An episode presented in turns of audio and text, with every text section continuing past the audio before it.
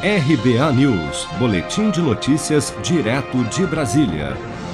O embaixador da China no Brasil, Yang Wanming, anunciou durante reunião com governadores por videoconferência nesta quinta-feira a liberação de novos lotes de IFA, ingrediente farmacêutico ativo, para a produção de vacinas contra a Covid-19 no Brasil.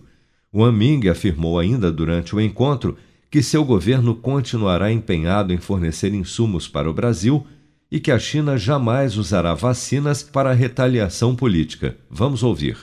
Rejeitamos a interferência política na parceria de vacinas e nunca utilizamos e jamais utilizaremos as vacinas para impor pressão ou retaliação política.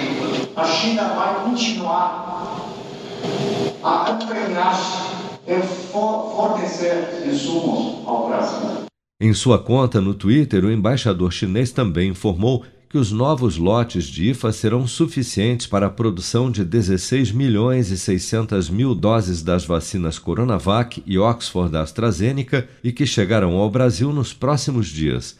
Os atrasos nos embarques do IFA na China provocaram uma queda de quase 20% no ritmo de vacinação contra a Covid-19 no país nas últimas semanas e têm sido atribuídos às falas recentes tanto do presidente Bolsonaro como do ministro Paulo Guedes contra o governo chinês. Os ministros da Saúde, Marcelo Queiroga, e das Relações Exteriores, Carlos França, assim como o embaixador da China no Brasil, Yang Wanming, negam, no entanto, que os atrasos tenham motivação política.